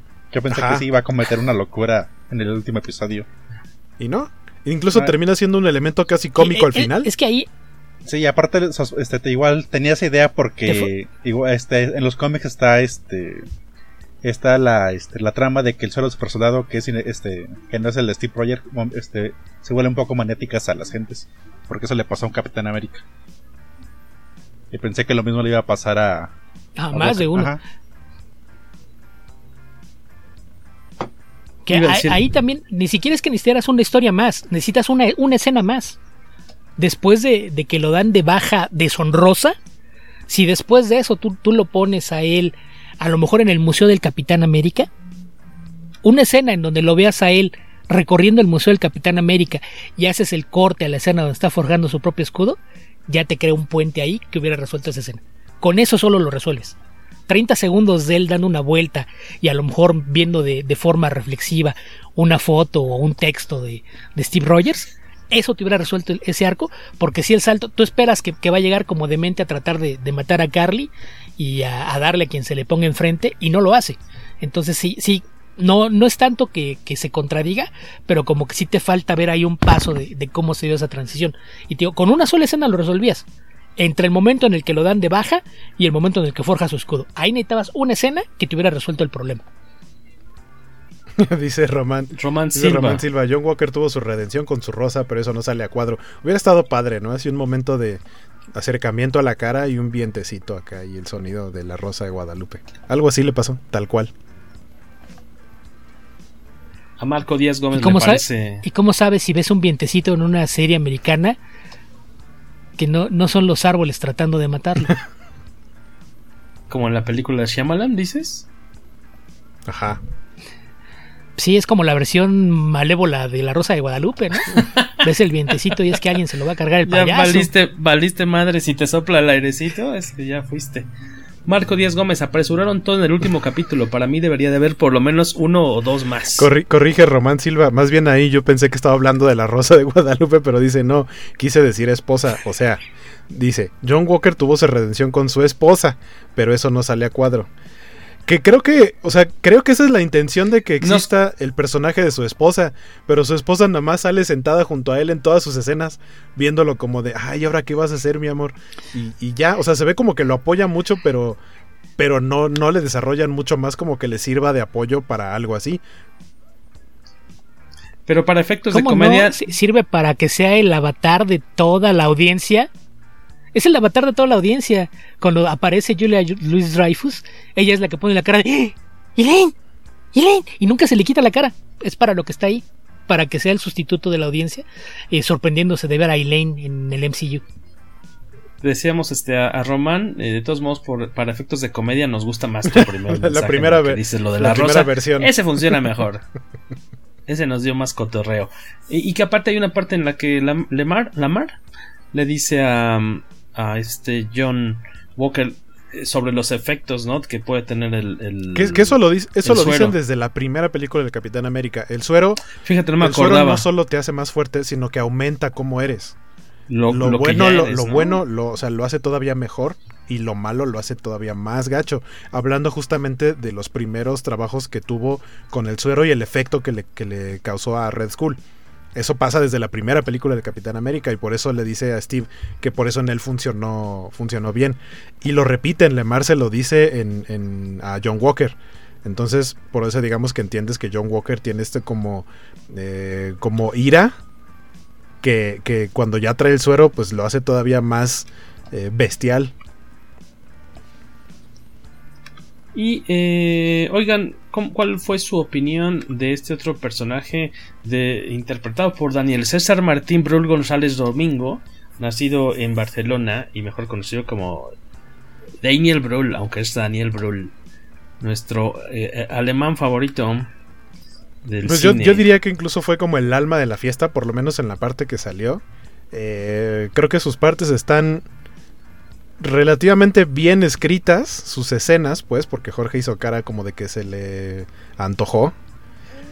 este, o sea, creo que creo que creo que lo hicieron para que tuviera eso, ¿no? Ese efecto de sabemos que es malo, pero nos tiene que caer bien, o sea, un poquito como al revés de lo que pasa con John Walker, que se supone que tendría que ser el reemplazo del Capitán América y te termina cayendo mal. Aquí sabemos que este tipo es un malo, malo, malo, extremista. Tiene sus motivos. Pero te termina cayendo bien porque a fin de cuentas hace equipo. A mí, yo lo que no estoy eh, como tan eh, no, no me dejó tan buen sabor de boca fue el cómo se integra el equipo, porque es su primera opción. Ellos dicen, ah, es que necesitamos saber más de Hydra. ¿Y quién sabe de Hydra? Pues Simo. Nunca se ponen a pensar si tienen más opciones. No, dicen Simo, ah, sí, hay que sacarlo de la cárcel y decirle que se haga nuestro compa. Y cuando incluso Sam ve que Bucky ya lo sacó de la cárcel, es como, ¿en serio? Sí, bueno, está bien, ya, que nos acompañe. Siento que fue, eso fue muy fácil, muy sencillo. A mí me causó gracia que la máscara. ¿Por qué crees que eran los más- sidekicks? ¿Por qué qué? Por eso eran los sidekicks, porque no eran monos tomando decisiones. Por eso. Que por cierto, Jorge, y espera que te va a empezar a llover correo de odio por ahí de mucha gente. ¿eh? Ah, caray. ¿Cómo te atreves a decir en la ñoñosfera que Daniel Brühl es tu alemán favorito cuando existe Michael Fassbender? Yo sé de, Mm. si nos escuchan mujeres, seguramente todas ellas te están odiando en este Sí. momento. Buen, buen punto. Estaba este muy conf- eh, confundido. Se me olvidó la existencia de ese semidios llamado Michael Fassbender. es más, me como un zapato ahora mismo. Bueno, es que me cae bien. Él, aquí en casa veíamos su serie de, de Alienists. Muy en la ondita como de Sherlock Holmes. Ahí todavía están las primeras dos, te- dos temporadas en, en Netflix. Creo que no va a haber una tercera. Pero por si quieren verlo, ahí se las recomendamos. La, la- la segunda es de 2020, tomando en cuenta que cada temporada está basada en un libro y que no Sí, existe un tercer que libro. no hay un pues tercer libro. Que haya una tercera temporada. Sí, lamentablemente está complicadón, ¿no? Este, y a mí me causó mucha gracia que la, la famosa máscara de, de Simo aparece que una vez, creo dos veces, y pero se la pone solamente cuando es necesario que entre su doble de acción a repartir tortazos. En ese momento se pone la, la máscara para poder hacer manchincuepas y ya cuando es momento de pararse este, muy firme, se la quita de nuevo para que se le vea el rostro a nuestro eh, buen eh, Daniel César Martín Brul González Domingo. Igual que con Carly, ¿no? Que en la escena en la que van a. en la que le dan crán a, Lemar. a este a Lemar, eh, de la nada se avienta un salto ella del primer, segundo piso en el que están.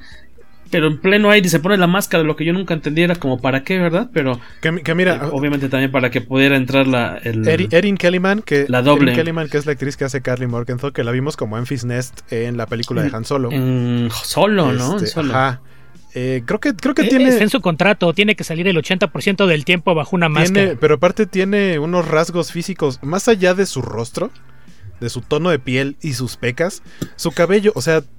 Tendría que haber sido como un casco completo porque es como de, ah, se puso la máscara. ¿Dónde habrá quedado esa niña de chinos pelirrojos?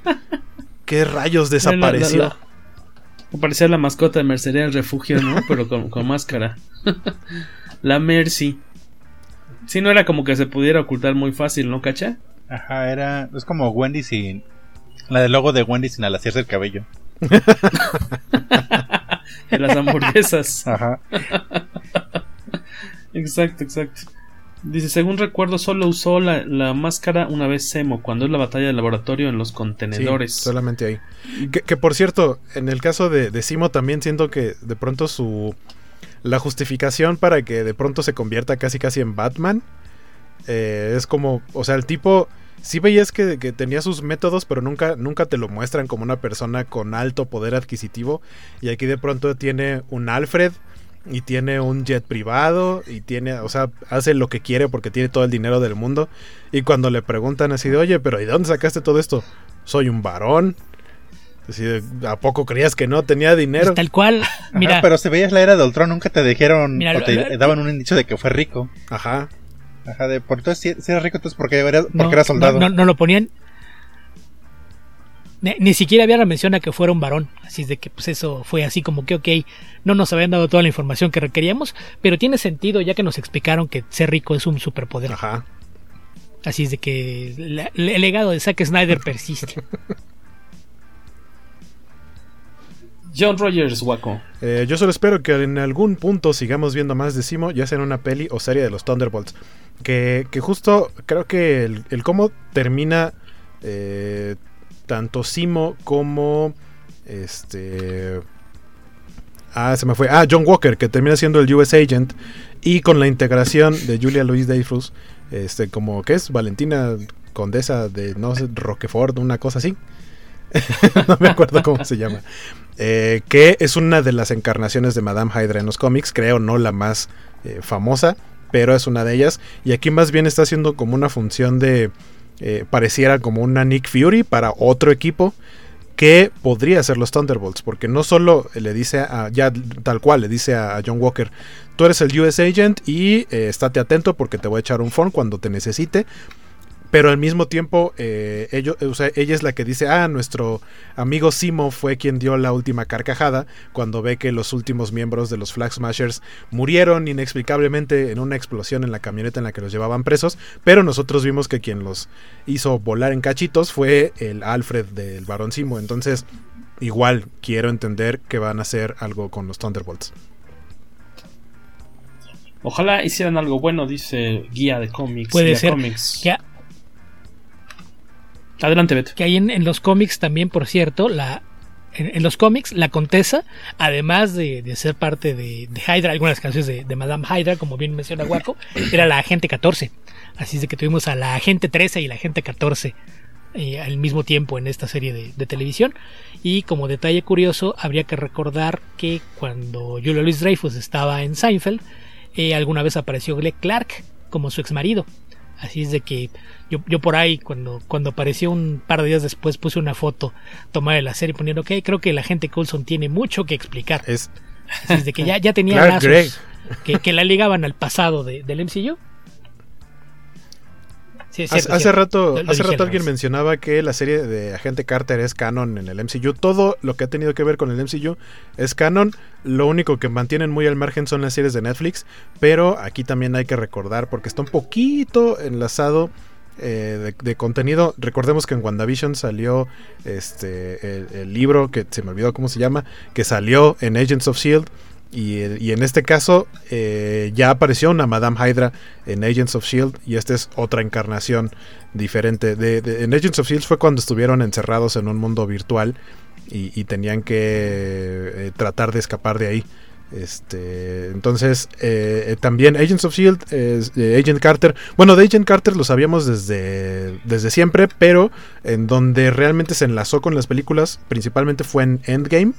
Porque ahí sale el mismo actor que interpretó a Jarvis en la serie de Agente Carter, como el mayordomo de, Howard Stark, sale en, en Endgame también. Entonces se dijeron, ah, es el mismo actor de Agente Carter.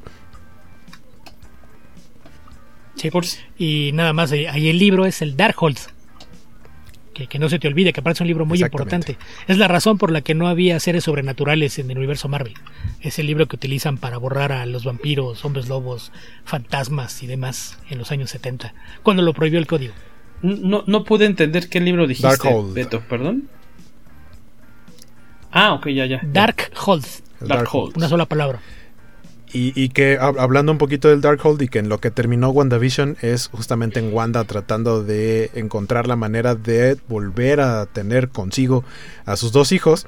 Ya tuvimos a, a sus dos hijos y en esta serie, en Falcon and the Winter Soldier, tenemos a eh, Elijah Bradley que es Patriot y más otros personajes que vienen por ahí. Este, en, en Hawkeye está Kate Bishop, o sea, también por ahí apunta no solo eh, la dirección hacia Thunderbolt, sino también probablemente un proyecto como, como Young Avengers. Por, por otro lado, en 2014, aunque a lo mejor eh, el público que va al cine pudo haber sido sorpresa para ellos el final de esta serie, para los que son clavados en Capitán América o en los cómics de Marvel y que los leen de forma regular, sabrán que en 2014 es cuando Sam Wilson sí entró ya de lleno como el Capitán América, incluso recordarán que estuvo involucrado en, en esta serie de All New Captain America, un, un mexicano en los colores, el muy talentoso Marte Gracia. Y eh, entonces, obviamente, ya lo- los fans de Marvel clavados, o sobre todo de los cómics, diría yo, sabían como por dónde iba la serie. Y aparte, no ayudó mucho Hasbro o, o- o su equipo interno, que pues como siempre hay filtraciones. Y yo creo que por lo menos dos o tres episodios antes del final ya había ya se habían por ahí liberado eh, pues imágenes de la figura de acción de, de Falcon ya como de Sam Wilson ya como Capitán América con su uniforme eh, nuevo. Pues eso de cierta forma echaba un poco a perder la, sorpresa para, para unos y para otros no. No sé si ustedes quienes nos están escuchando o viendo eh, ya sabían por dónde iba el final de esta serie o les toparon con esta figura de acción denos sus comentarios finales allá en, eh, por el área, por el, por parte de los escuchas del podcast Comicase. Díganos. Los leemos ahorita. Eh, tenemos otras cositas por aquí, Cacha.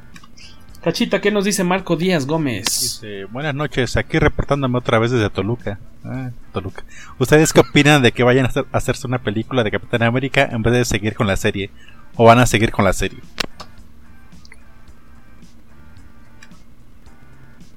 Pues es lo que platicábamos, ¿Qué es es lo lo que platicábamos hace rato, que lo de la película son rumores, o sea, se volvió un rumor muy fuerte, pero el mismo, el mismo señalado como encargado de escribir la película, que es el, el escritor de esta serie, este, ¿cómo? Malcolm Spellman, este, él dijo que hasta que no lo diga de su propia voz el productor o el, el, el que está en todos lados en el MCU, que es Kevin Feige, eh, pues no, no ha de estar confirmado. Que no les digan en la esquina el venado, el venado, hasta que no, lo- no esté confirmado. Beto, Ahí lo que podríamos tomar como posible indicativo es el hecho de que van a hacerle campaña para que compita en los semis del próximo año en la categoría de mejor serie de drama. Eso implicaría que sí desean mantenerla como serie, porque la campaña para WandaVision está en la categoría de miniserie o serie limitada. Entonces el hecho de, de que la pongan a competir como serie de drama implica que, que están dispuestos a una segunda temporada. Y antes de que se estrenara, Kevin Feige había dicho que la intención era que se mantuviera. Entonces a lo mejor por ahí alguien escuchó algo de que ya se estaba trabajando en el futuro y alguien asumió que era película y, y se fue con lo de Capitán América 4 y de acuerdo con Spellman no, no hay todavía nada de eso. Entonces a lo mejor él está trabajando en lo que sigue, pero es a lo mejor la segunda temporada y no una nueva película. Pero pues así, ahí sí, tal cual, hasta que, que Kevin Feige no diga algo, pues no. Pero a, últimas fechas como que eh, no hay comunicados oficiales de nada, ¿no? Se empiezan a, filtrar eh, cosas de elencos y, y- y demás. Y, y de repente ya se confirma cuando los ves en el set filmando. Porque a la fecha, por ejemplo, no hay un solo comunicado oficial de que Oscar Isaac sea el Moon Knight. Y ya hay filtraciones de que está entrenando. Del entrenamiento, Ah, ¿cierto? y ahí así varios otros casos. Ha- Hay, hay muchos casos de, de actores que se filtró la nota y la nota corrió como rumor y nunca hubo un comunicado oficial ni de Disney ni de Marvel diciendo que, que sí era o, o no era. Entonces ya ahí pues la, la cosa es el departamento de marketing de Disney es un trabajo tan, tan exitoso a la hora de promover las cosas que se han olvidado por completo la necesidad de publicar comunicados oficiales. Entonces, pues nada más es cosa de ir tratando de navegar todos esos filtrados y rumores a ver qué, qué tanto se va dando. Yo ahí lo que les recomiendo, cuando, cuando empiecen a ver a alguien que, que da la filtración, chequen fuentes. Y ahí poco a poco ustedes mismos se van a dar cuenta qué fuentes son confiables y cuáles nada más están tirándole al clickbait.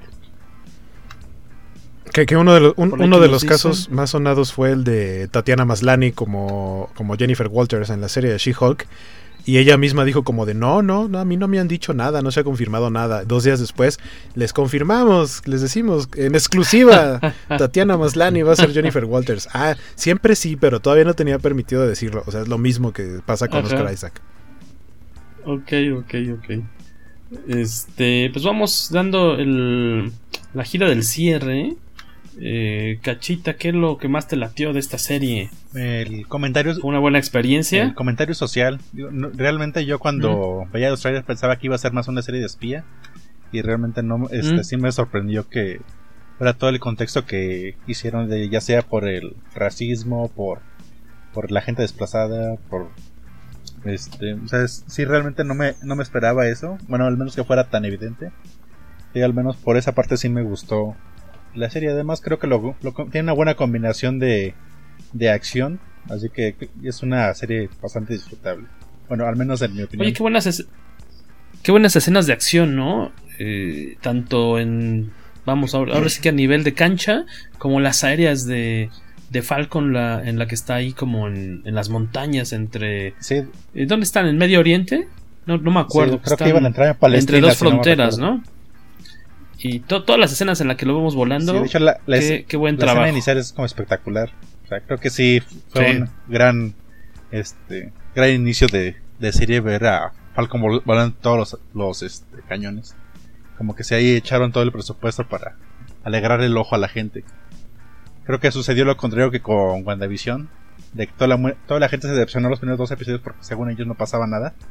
Y en cambio aquí, no sé si, si lo, si este, se fue por, ex- por experiencia de lo que pasa ahí o una feliz coincidencia que esta vez iniciaron con acción desde principio.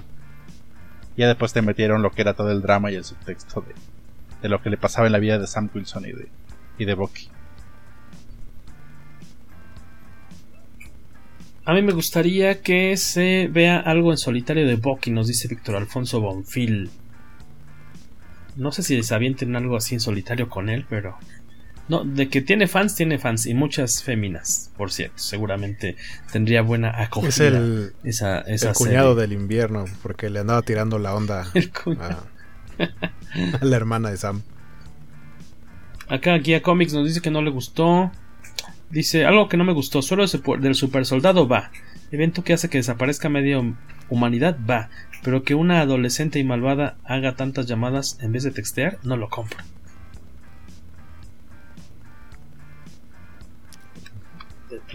Ajá, o hubiera hecho este notas de voz.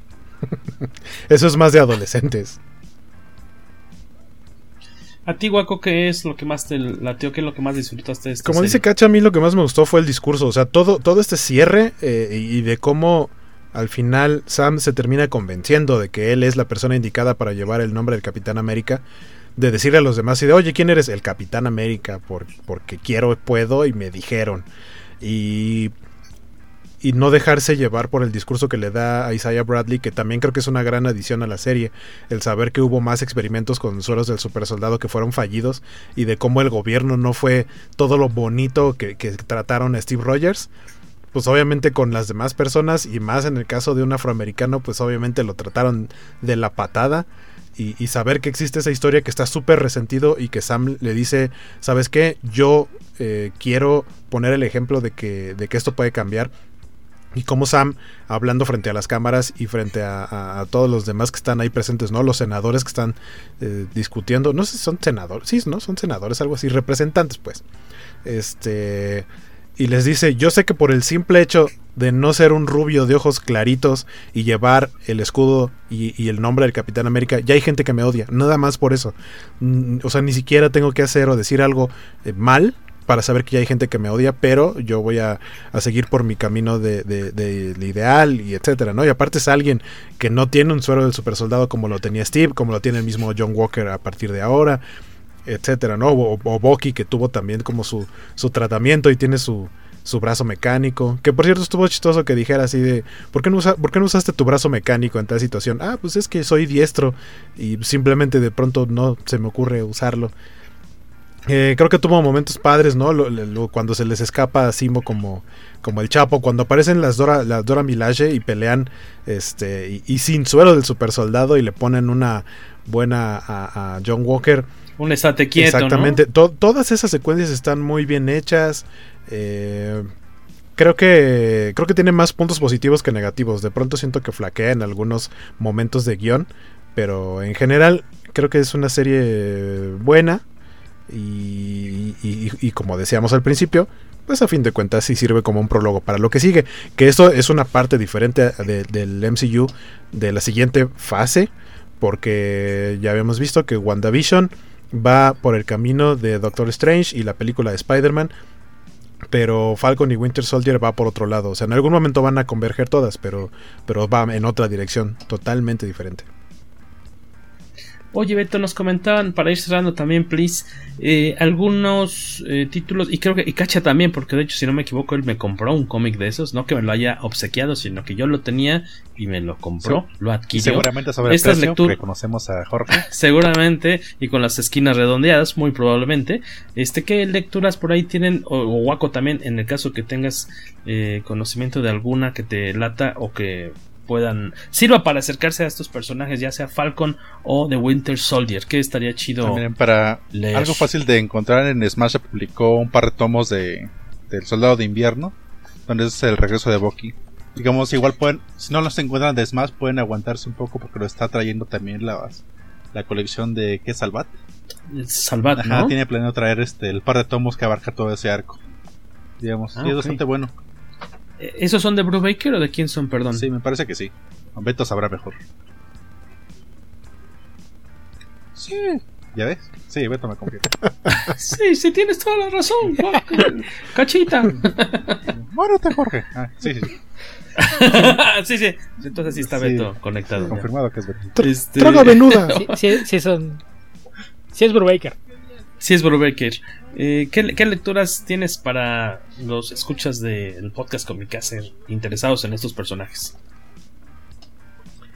Pues si se trata de cosas que se puedan conseguir, no creo que lo haya en español, pero hay un tomo que se llama Captain America de Falcon, y que salió en inglés hace unos 5 años, calculo, y no, no sé qué tan, tan fácil sea conseguir, imagino que en Amazon debe estar disponible para, pedirlo. Eh, lo escribe Christopher Priest y tiene varios artistas. Por ahí destacan, creo que Bart Seas y, y, Joe Bennett son de los principales artistas de la serie. Que te deja mucho entender lo, lo, que es el personaje desde el punto de vista racial, que es algo que siempre ha sido importante con el personaje. Y que es algo que en la serie se trató, me, me parece que de muy buena manera, desde, la, desde el primer episodio, ¿no? Porque en, la ceremonia en la que va a entrar el, el escudo, solamente va un miembro de los Avengers a, a darle apoyo moral el otro negro. Rhodey es el único que va y se, para ahí con él a decir, sé, lo que te están haciendo, carnal, te están poniendo presión para que lo entregues pues, porque no eres rubio de ojos azules y eso no, no va con el Capitán América. Desde ahí lo, lo tienes, las constantes alusiones a que incluso personajes de color en, en, barrios negros son los que le dicen Black Falcon no, no nada más Falcon, que es algo que en el cómic se, se lidiaba mucho con eso, porque para fines prácticos cuando empezaron a aparecer héroes negros en los cómics, en particular en Marvel, todos tenían que, llevar Black en el nombre fueran de Marvel o de DC, los únicos dos héroes negros que no tenían negro en el nombre del héroe eran Luke Cage y Falcon. Entonces creo que, que lidan muy bien con todo este tema del racismo. En este caso, la, la, serie que es escrita por Christopher Priest. Christopher Priest es tal vez el escritor más político que existe en, los cómics, más que Ta-Nehisi Coates, más que Rick Remender. Eh, Christopher Priest es un activista negro que siempre ha hablado a favor de, de las minorías. Entonces creo que si quieren entender bien de qué va Falcon, ese tomo de Captain American de Falcon de, de Christopher Priest les va a decir todo lo que necesitan saber sobre el personaje y el contexto en el que fue creado como un trabajador social que trabajaba en barrios negros y todo lo, lo que implica eso. Está eso, le, de Bucky, pues lo más fácil es todo lo que ha hecho Brubaker con el Winter Soldier, eh, tanto cuando aparece eh, ya con esa identidad de, Winter Soldier, eh, como cuando después se convierte en el Capitán América, después de la muerte de Steve Rogers, o cuando después por ahí estaba en una relación con, con Black Widow, que, que, también duró bastante tiempo con, con eso. Me parece que toda esa etapa de, de, entonces para acá, casi cualquier cosa que, que agarres y que tenga al, personaje de Bucky es algo que, que, vale mucho la pena. Entonces, como lectura es eso. Eh, en cuanto a, lo de, de, la serie que, que, nos gustó, yo lo mencioné desde el principio, me, me gusta mucho lo, lo hicieron con el trabajo de personajes, creo que hay cosas en las que pecaron de sutiles o les faltó profundizar, está este tema de de, de repente esos saltos eh, tan grandes que dan en la evolución, por ejemplo, de, de eh, John Walker, que ya lo, comentamos hace un rato. Pero eh, hay, hay, muchas cosas que me gustaron mucho y también a veces te das cuenta de lo útil que es cuando tomas personajes oscuros porque te evitas las reacciones en, redes. Yo pensé que iba a haber más y sujetos rasgándose las vestiduras porque le cambiaron el sexo al villano. Porque el, el personaje de, de, Flag Smasher es una identidad que han tomado varios eh, terroristas y anarquistas a lo largo de los años en los cómics. Pero el más famoso era Carl Morgenthau, que era un hombre, un hijo de un diplomático que murió en una protesta, eh, creo que en la embajada de Latveria, si no mal recuerdo. Y a raíz de eso él decide que lo que más mal le queda al mundo es que existan las fronteras. Entonces de ahí es de donde viene la idea de, del eslogan este de un mundo, un pueblo. Es un anarquista que cree que el nacionalismo es malo en todas sus formas. Y de ahí es de donde toman la, la idea para estos flag smashers, que me parece que está muy bien adaptada a un contexto de, de cómo funciona el mundo actual en términos de, de geopolítica. Eh, eso me, me, gustó mucho. Hay cosas que esperas que se desarrollen más. Ya, ya hablamos de, del problema de Sharon Carter. Lo de Madripoor a mí me causó muchísima curiosidad porque es algo que en el universo Marvel se creó originalmente como un reemplazo para Singapur. Y en muchas ocasiones le asignan eh, características que son propias de Hong Kong. Se supone que está en algún punto entre ambos, por allá en Malasia, cerca de Hong Kong y cerca de, Singapur, pero es en, en el universo es una, isla aparte, pero supuestamente funcionaría como Singapur con algunos toques de, de Hong Kong. Y lo que vimos en la serie, no hay nadie asiático. O sea, más allá de que sea un refugio de mercenarios, ya hay gente de todo el mundo, yo hubiera esperado ver más gente asiática en las calles, algo que me, me llamó mucho la atención. Pero pues a ver si, si es algo que, que, abordan más adelante, si, si es que van a profundizar con este tema del Power Broker y cómo funciona. Pero en general me parece que la serie hace muy bien su trabajo. Eh, es un, un, buen puente entre películas.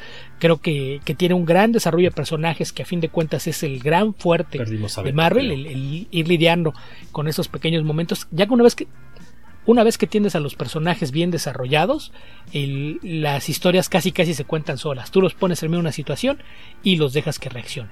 Entonces, eh, en, en, ese aspecto me parece que la serie funciona muy bien. Es dispareja en algunos momentos, tiene cosas en las que pueden haberlo hecho mejor, pero en términos generales me parece que hace un, un buen trabajo, más allá de, de esta noción de, del final que se siente como el prólogo para lo que sigue. Eh, mencionabas a, a, este escritor de cómics, eh, Beto Priest, de nombre propio. ¿Dijiste Richard o cómo era? ¿Le cambié el nombre? Judas. Judas mm. Priest. eh, lo perdimos, por ahí está Beto. Debe tener no, algún problemilla no te alcancé a escuchar bien. Me preguntaste algo del escritor. Ah, sí, de Priest. Este, ¿Cómo se llama? Co coincide. Ajá, su nombre propio, perdón. Es Christopher. Si, si lo buscan ahí, puede que se Priest. topen con una, una, sorpresa, porque hay dos escritores que se llaman así. Hay un novelista ah, muy famoso ajá. que se llama Christopher Priest, que por ejemplo escribió la novela en la que está basada de Prestige, esta película en la uh -huh. que Batman y Wolverine son magos de hace un par de siglos. Eh, ese es un Christopher Priest, nada que ver. El Christopher Priest que trabaja en cómics empezó su carrera escribiendo bajo su nombre de nacimiento, que es Jim Owsley. Y en algún momento, por ahí en los años 80, se cambió el nombre a Christopher Priest y sus series más famosas quizás sería eh, Green Lantern, escribió durante un buen tiempo antes de, que llegara Ron Mars ahí a, causar revuelo y, reemplazar al, a Hal Jordan, lo que provocó eh, protestas ñoñas eh, durante algunos años. Después de eso, la serie que lo lanzó a la fama ya con temas de, racismo y demás, fue lo que hizo con Black Panther, una, serie que empezó con, con, este dibujo que tenía color pintado directo sobre, sobre el trazo que era de, de Mark Teixeira. Está esta de, que, menciono de, Falcon and the Winter Soldier. Y a, últimas fechas han dado haciendo cosas en, DC. Y siempre sus cómics van a ir cargados de, muchos temas políticos que integra de, gran forma a, su trabajo de personajes. Entonces, casi cualquier cómic que encuentran de Christopher Priest es algo que vale mucho la pena. Él llegó a Marvel como protegido de Larry Hama y eran los dos grandes campeones de, la diversidad y el apoyo a los autores de minorías. Muy importante no confundir a Christopher Priest con Christopher Cross, porque ese es el gran autor del famoso Pingüino Rodríguez. De Christopher Priest le preguntaba a Beto porque justamente hoy a, Christopher a Christopher Cross es más es más fácil que lo confundas con Jack Black. con Jack Black. Ah, no, no, no, no, no es cierto, perdón, no es con Kyle Gass, el compañero de Jack Black en en este su, grupo en Tenacious, D. Si, busca, búscate fotos de Christopher Cross y luego busca fotos de Kyle Gas. Y, te vas a dar cuenta de, de qué estoy hablando. Este, ah, pues justamente de, de, Christopher em, Priest. Estaba leyendo hoy una miniserie del 2020, la que es eh, US Agent, eh, American Sea que está, está sabrosona y ya entiendo por qué te comentabas, Beto, que es un, escritor activista, ¿no? Que habla sobre la cuestión de las minorías y demás. Está, está interesante la, la, miniserie, son cinco numeritos. Supongo que deben encontrarlos fácilmente en formato de, de grapa. Desconozco si, si ya existe en TPB. Eh, yo aproveché que tenía un ratito, un par de horas libres y le saqué lustre a mi credencial de la biblioteca de, ¿de dónde dijimos? No es Luxemburgo, ¿de dónde era? Perdón. Liechtenstein. Liechtenstein. De Liechtenstein, de Liechtenstein. Este, y ya me eché este, cuatro de los cinco numeritos. Se los recomiendo. Eh, US Agent American Sea Lodge. Aquí se los pongo rápido para que por si quieren tomar nota. Aparte de los comentarios que nos estuvo haciendo Beto de pues la tarea de lectura para aquellos interesados en saber más de Bucky en su identidad del American, del Winter Soldier y de Falcon. Ahorita que mencionaban a, que querían ver algo más en solitario de Bucky, creo que también eh, el desarrollo de Bucky o lo importante para Bucky en la serie está muy bien logrado porque empieza yendo con la psiquiatra, con sus pesadillas, eh, todo el tiempo triste, eh, con este pobre señor al que no sabe cómo decirle que pues él mató a su hijo y ya hasta se hicieron compas. Y de pronto, así como que de poquito a poquito ves que pasa de estar como enojado y triste a estar serio. Y ya hacia el final de la serie empieza como a tener esbozos de sonrisa. Hasta que de pronto hay un momento en el que se tiene que quedar, pasa la noche en la casa de Sam. Y se despierta porque oye ruidos y son los sobrinos de Sam jugando con el escudo del Capitán América. Y, en lugar de despertarse con una pesadilla y con una mala cara, se despierta sonriente. Y ahí es cuando dices, ah, ya eh, causó efecto, ya, ya está sanando Bucky de todas esas heridas, sobre todo mentales, que, le dejó haber sido el Winter Soldier. Y que al final termine siendo incluso llegando con la familia de Sam y llevando el pastel del cumpleaños y jugando que, que está cargando a los niños con el brazo mecánico. O sea, entiendes como que él ya eh, por lo menos pareciera que terminó de procesar todo, todo lo necesario. Le deja incluso su libreta ya con todos los nombres tachados a, la psiquiatra. Ya se perdonó. Exacto, ya, ya digamos que ya puede eh, ser una nueva persona. Por ahí eh, alcancé a ver que uno, porque como vimos al final de la serie, la serie era Falcon, The Falcon and the Winter Soldier y la serie termina con, con una imagen de créditos que dice Captain America and the Winter Soldier y eh, finalmente eh, alcancé a ver por ahí una imagen que una de las opciones que tenían barajeando, eh, justamente también partiendo de la idea de que, de que Bucky ya no es el Winter Soldier, es que fuese Captain America and the White Wolf pero finalmente ya no lo hicieron y se quedó tal cual como Captain America and the Winter Soldier. Ah. Buen datillo, buen datillo. Oigan, pues gracias a quienes estuvieron conectados en este en esta grabación. Eh, en unos días más podrán encontrarla en formato de podcast ah, para quienes nos escuchan en iBox, iTunes Diagonal, Apple Podcast, Spotify y Google Podcast. En verdad, muchas gracias. También les recordamos, igual ya pueden eh, escuchar o ver más bien estos videos en Twitch, en el canal de Twitch que eh, abrió Waco hace pues pocos días. Decíamos que era twitch.tv Diagonal Revista Comicase. Ahí se los dejamos también corriendo debajo por si lo quieren anotar. No está de más. Y eh, agradecerles eh, que hayan estado con nosotros cotorreando un ratito. Después de que terminemos eh, la transmisión, voy a dejar ahí detrás de nosotros, no lo ven ustedes, pero está un, un anuncio sobre nuestra actividad que vamos a tener como invitados de, de, un pequeño evento comiquero que va a haber en el Circo Volador el próximo sábado 8 de mayo. Este, en la zona de la entrada del Circo Volador, donde está tal cual la reja, ahí con amplio aire corriendo con mucho, mucho airecillo.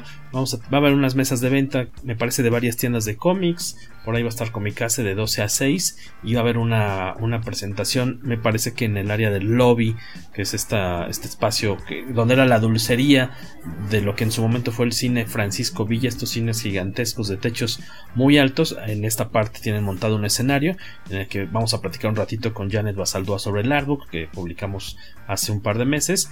Y eh, va a haber sesión de firmas, pues, obviamente con sana distancia y control y demás para aquellos que anden por esos rumos o que nos quieran acompañar y que les falte ya sea su artbook o la firma de Basaldúa en su artbook o en cualquier cómic que quieran llevar. Pues por allá vamos a estar. Les vamos a dejar los datitos al final de esta transmisión para que los vean eh, a toda pantalla. Eh, Beto, ¿dónde te podemos leer? ¿Qué, qué, qué traes entre manos? Entre manos, nada. ¿Y dónde me pueden leer? En redes sociales nada más estoy en Twitter, como albion2112. Y aparte de eso me encuentran en mi blog, que es hoguerasdeseadas.blogspot.com, donde escribo reseñas de libros, cómics, películas, series de televisión, etc. Y pues publico casi todos los días, salvo los domingos. Generalmente hay, hay textos diarios por allá. Eh, también me pueden escuchar en el podcast dedicado a cómics, que es Comicverso, ubicado en comicverso.org y su plataforma de podcast favorita. Y al menos una vez al mes en De la Ciencia a la Ficción de nuestro buen amigo Héctor McCoy. De la ciencia a la ficción para que le den follow está en pues, todas las plataformas o las más famosas. En Twitter está como de la Calaf de la calaf, una forma muy chistosa de. Realmente, realmente es como de la C a la F, ¿no? De la C a la F. Pero dice de la calaf. Pero, pero pues ya veremos si su programa del 10 de mayo, que ya se avecina, tiene de fondo señora, señora o algo por el estilo. Es lo menos que esperaríamos del buen conta. Cachita. A ver, ahí me encuentran en Twitter e Instagram como arroba carlos-rambert. Y también pueden ver mi trabajo utilizando las cuentas de Penumbra y Hit de Villanos en Instagram. ¿Y Guaquito? A mí me encuentran en todos lados como eh, Sky Guaco, eh, los lunes, jueves y viernes eh, aquí en Twitch eh, haciendo dibujo y animación. Y los fines de semana de vez en cuando también hago ahí un stream extra haciendo de más cosillas. Por ejemplo, este domingo hice los emblemas, bueno, los primeros dos emblemas de suscriptor del canal de Twitch de, la Covacha, que platicaba con el buen Valentín que qué podría hacer. Y terminamos decidiendo que fue, como son seis, eh, por un mes, dos meses, tres meses, seis meses, nueve meses y el año de suscripción al canal, eh, dependiendo de, cuántos meses tengan de suscripciones la, el emblema que tienen. Y los primeros dos son el, Right Hand of Doom de Hellboy y un caparazón de las Tortugas Ninja. Y ya después vendrán dos de Marvel y dos de DC que verán próximamente. Y pues ya este viernes no tenemos covacharla de Falcon and the Winter Soldier porque pues por supuesto que ya se acabó la serie. Eh, pero el sábado tenemos la última covacharla de Invincible que acaba este fin de semana que está muy buena la serie, no se pierdan Invincible. Y vamos a tener también covacharla de The Bad Batch, que ya se estrena próximamente, entonces pues no paramos, ¿no? Vamos, tenemos contenido en todos lados. Las, las ventajas del encierro, ¿no? Actualmente. Sí. El poder tener varios. Del, del- y del trabajo a distancia. Sí. Eh, en mi caso me encuentran en Twitter como El Tobalo. Búsquenos como Comicase. Estamos en Twitter, en Facebook y en Instagram como revista Comicase. Y eh, ahí están los datos para que puedan pedir su artbook o números anteriores de Comicase. Recuerden, como dice ahí, nos gusta todavía comer tres veces al día. En, días malos, dos.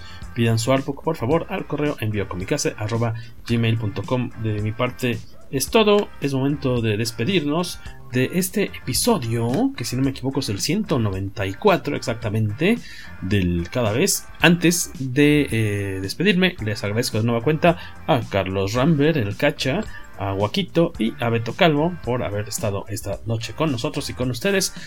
Episodio 194 ha terminado ya del poderoso podcast. Comicase. Comicase. Ya nos vamos. Adiós.